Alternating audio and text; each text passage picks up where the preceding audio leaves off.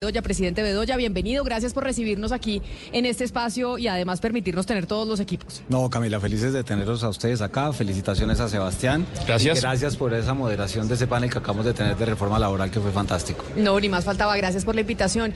Presidente Bedoya, tenemos y hemos, estábamos hablando con la doctora Carolina Soto, excodirectora del Banco de la República, sobre lo que está hablando el país y son los resultados de crecimiento que entregó el DANE ayer, que más que crecimiento son de crecimiento. Y quiero que usted nos diga para el sector sector agropecuario, realmente cuando uno va a desmenuzar las cifras, el sector agropecuario, ¿cómo se vio afectado en términos de crecimiento económico en el último trimestre? Pues mire, ayer lo discutíamos con el ministro de Hacienda que estuvo aquí en la tarde y tal vez de los pocos sectores que creció fue el nuestro. Tuvo un crecimiento como de 8%, tal vez un poquito más.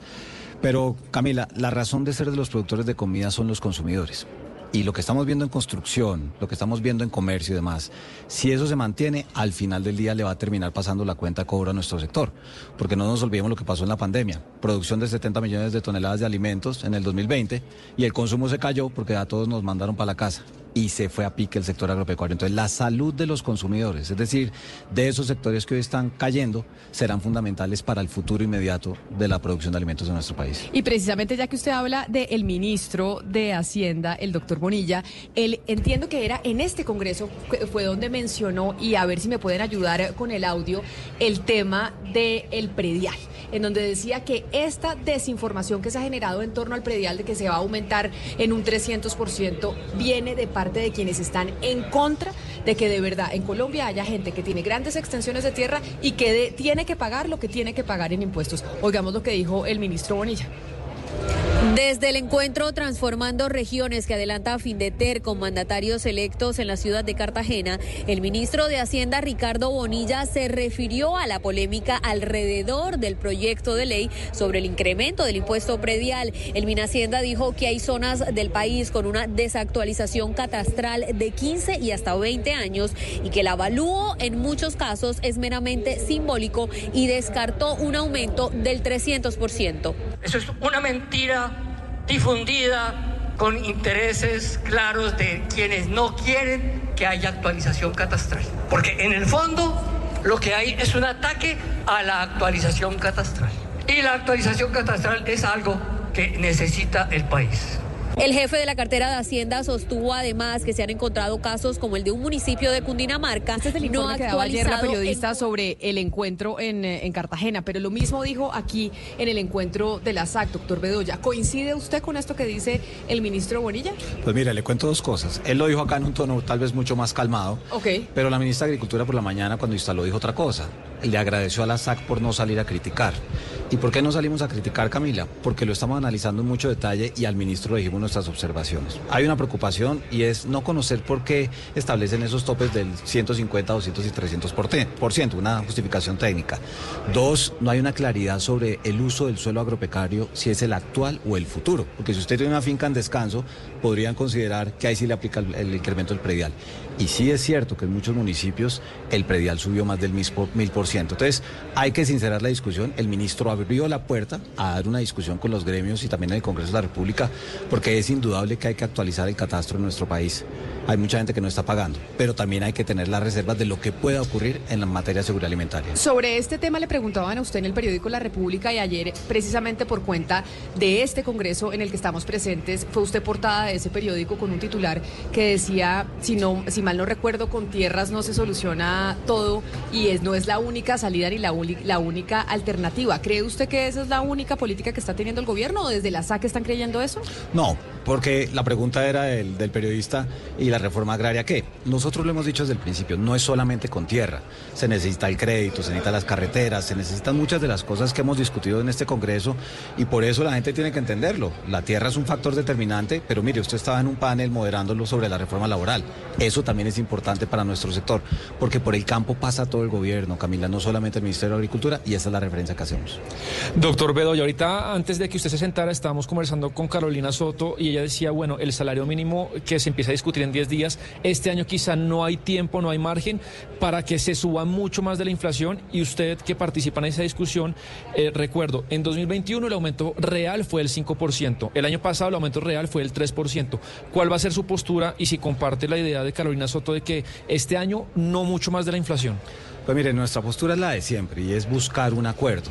Aquí se logró el primer consenso con el presidente de la República, con el presidente Petro, y tuvimos un incremento del salario que fue importante y gracias a la reducción de la inflación se ha protegido el bolsillo de los colombianos. Y se tienen que tener en cuenta tres parámetros. Uno, la inflación, que seguramente sale el dato de noviembre, la primera semana de diciembre, y ahí empezará la, la verdadera conversación. Dos, el dato de productividad. No le voy a decir un número porque tendremos que esperar esos datos para ver cuál es la realidad. Claro, pero las últimas dos veces ha habido un poco de acuerdo porque los gremios eh, de pronto no han sido tan duros como en otros años y se fueron más, mucho más de largo respecto a la inflación. No sé si cree que este año eh, de pronto no es el espacio para, y lo pongo muy entre comillas, ser generoso.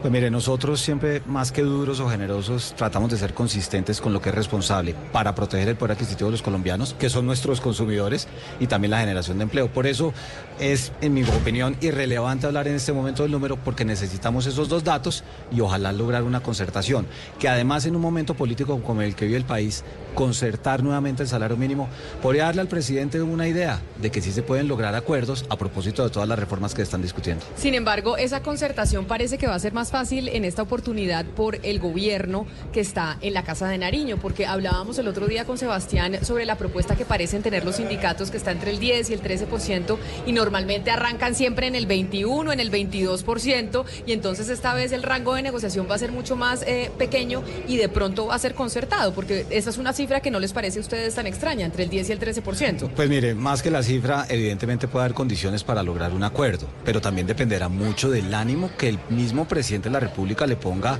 a qué es lo que quiere el sector empresarial qué es lo que quiere concertar, no solamente en estas reformas, la laboral, la de la salud, la pensión, la reforma agraria, sino por supuesto el incremento del salario mínimo. Ojalá no se pierda esa oportunidad, pero con sensatez de lado y lado, Camila. Doctor Bedoya, eh, ya se anuncia el fenómeno del millón, cómo se está preparando el sector eh, agricultor para, para lo que viene. Ana Cristina, saludos. Miren, no, los agricultores siempre se preparan tratando de almacenar agua al máximo, las recomendaciones del Ministerio de Agricultura, del IDEAM, pero aquí como se lo dijimos ayer al ministro Bonilla, hace falta que le metan plata y este gobierno tiene mucha chequera a dos instrumentos. Uno, las pólizas de seguro para los cultivos, porque la plata que hoy solo alcanza como para unas 300 mil hectáreas y tenemos más de 9 millones de hectáreas sembradas.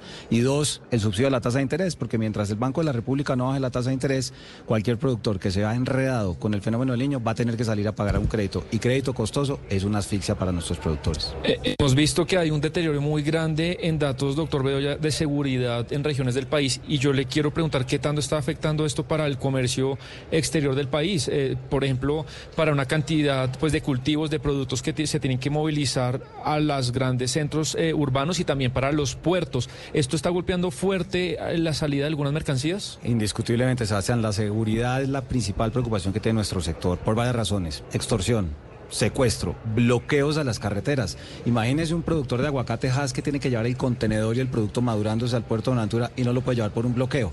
Y el tema de la contaminación de carga por el tema del crecimiento del narcotráfico. El daño reputacional que se le hace a Colombia cuando un cargamento de banano, por decir algo, llega al puerto de Amberes con un tema de banano contaminado de carga, el cliente que dice banano colombiano. Y eso fue por la demora, por la demora que tuvo en, la, carga. Porque el tema del narcotráfico está asociado ah, también a los temas de seguridad. Entonces, de nuevo, para nuestro sector, y así se lo dijimos al presidente de la República cuando lo vimos en el Consejo Gremial, es la principal preocupación del, del campo hoy es la seguridad. La seguridad física, pero también la seguridad jurídica. Esa reunión en el Consejo Gremial fue ya hace un tiempo. O sea, no fue, por eso quiero preguntarle cómo están las comunicaciones con el gobierno nacional directamente porque usted hace referencia a una reunión que entiendo que fue hace más de un mes, que fue cuando se reunieron ustedes los presidentes de los gremios en la Casa de Nariño, en donde, no me lo dijo usted, pero me lo dijeron algunos otros presentes en la reunión, fue muy poco lo que se logró concertar realmente, o sea, como conclusiones que hayan salido de esa reunión. El sector agropecuario es uno de los más importantes para el gobierno actual y así lo han expresado porque la tierra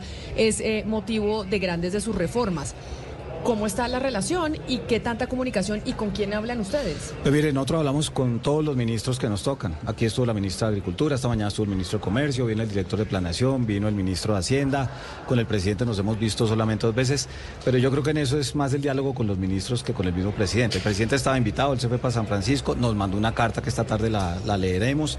Entonces, a mí lo que me interesa es que el diálogo se traduzca en resultados. Y aquí la mano de la SAC siempre está extendida para lograr los consensos y los acuerdos. Tendremos diferencias como en cualquier gobierno, pero aquí estamos dispuestos pues, a trabajar. Cumbre del Pacífico va a estar el presidente Gustavo Petro en San Francisco, allá donde está Joe Biden, Xi Jinping, o sea, una reunión importantísima. Tenía justificación para no estar acá. Así es. Les mandó carta y no video, ¿por qué? O sea, ¿tienen información? Porque hubiera sido tal vez más fácil un video y no, lo- no va a tener usted que leer la carta. Eso sugerí yo, pero hay que preguntarles a Palacio. Pero fíjese que hemos estado, Camila, en varias reuniones de gremios en congresos y no he visto videos del presidente. Que otros presidentes sí mandaban video, pero yo no he visto que eso o que sea, no es habitual que mande yo- video. en los que he estado este año, que ha sido varios, eh, no he visto ¿Y cartas video del presidente. De de pronto esta es la primera. Esa es la primera. Bueno, vea, sí. una chiva aquí en Blue Radio. Están ustedes estrenando el mecanismo epistolar de parte del presidente. ¿Y quién va a leer la carta? ¿Usted, doctor Bedoya? No, yo creo que Marcela Baena que nos está acompañando en esta jornada. Ah, bueno, pues mil gracias por esta invitación. Mucha suerte en el resto del, del Congreso, que además, como lo decíamos, ha tenido una agenda supremamente nutrida y pues han tenido presencia del Gobierno Nacional, más allá de que no esté el presidente Gustavo Petro. Acá han pasado ministro de Comercio, ministro de. Hacienda, Agricultura. Viene trabajo esta tarde. Viene trabajo, está el presidente del Congreso esta tarde y cierra el director de Planación Nacional. Exacto, o sea que han tenido ustedes una, una parte importante del gabinete. Ahí está el diálogo verdadero. Bueno, pues ojalá tengan eh, conclusiones importantes de parte y parte. Mil Ojalá. gracias, doctor a ustedes Bedoya. gracias y nuevamente Sebastián felicitaciones. Muchas gracias.